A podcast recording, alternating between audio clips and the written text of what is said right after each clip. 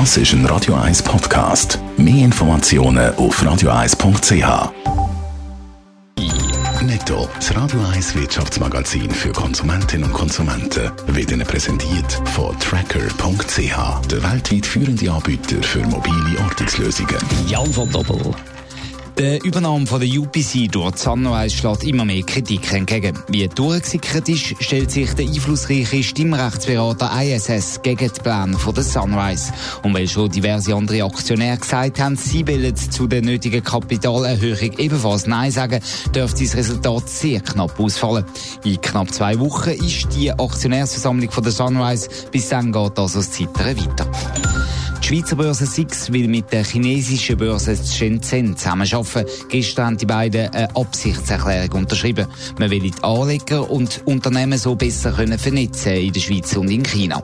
Das gäbe auch die Möglichkeit für eine höhere Kapitalbildung, heisst in der Mitteilung.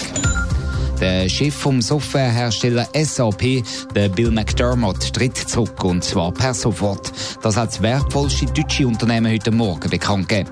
Neu sollen Jennifer Morgan und der Christian Klein das Amt von der Vorstandsvorsitzenden gemeinsam übernehmen. Ein konkreter Grund für den Rücktritt hat das Unternehmen in einer Mitteilung nicht angegeben. Die Quartalszahlen, die die SAP in der Nacht veröffentlicht hat, haben einen höheren Umsatz und einen höheren Gewinn gezeigt. Die EU ist für die Schweizer Wirtschaft der wichtigste Handelspartner mit Abstand und dass das so bleibt, sollen die bilateralen Verträge ja weiterentwickelt werden mit einem Rahmenabkommen. Credit Suisse hat mit ihrem Europabarometer darum wissen, wie die Bevölkerung dazu steht. Jan von Doppel, wie ist die Stimmung? Also die bilateralen Verträge, die finden drei Viertel der Schweizerinnen und Schweizer wichtig. Ein höherer Wert eigentlich, aber der Wert ist eben um 9 Prozentpunkte zurückgegangen im Vergleich zu der letzten Umfrage.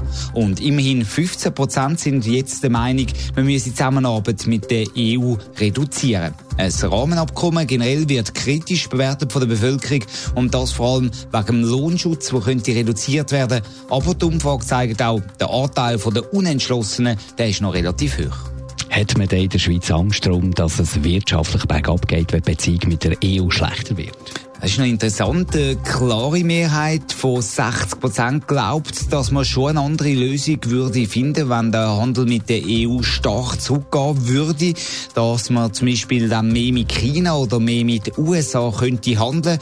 Ein Ersatz sei auf jeden Fall möglich oder eher möglich, das sagen eben 60 Prozent. Der Anteil der Leute, die glauben, dass man extrem von der Wirtschaftsbeziehung mit der EU abhängt, hat deutlich abgenommen im Vergleich zur letzten Umfrage. Aktuell sind es noch 28 28 Prozent, die das sagen. Netto, das Radio 1 Wirtschaftsmagazin für Konsumentinnen und Konsumenten, ist Ihnen präsentiert worden von Tracker.ch. Weltweit funktionierende Ortungslösungen.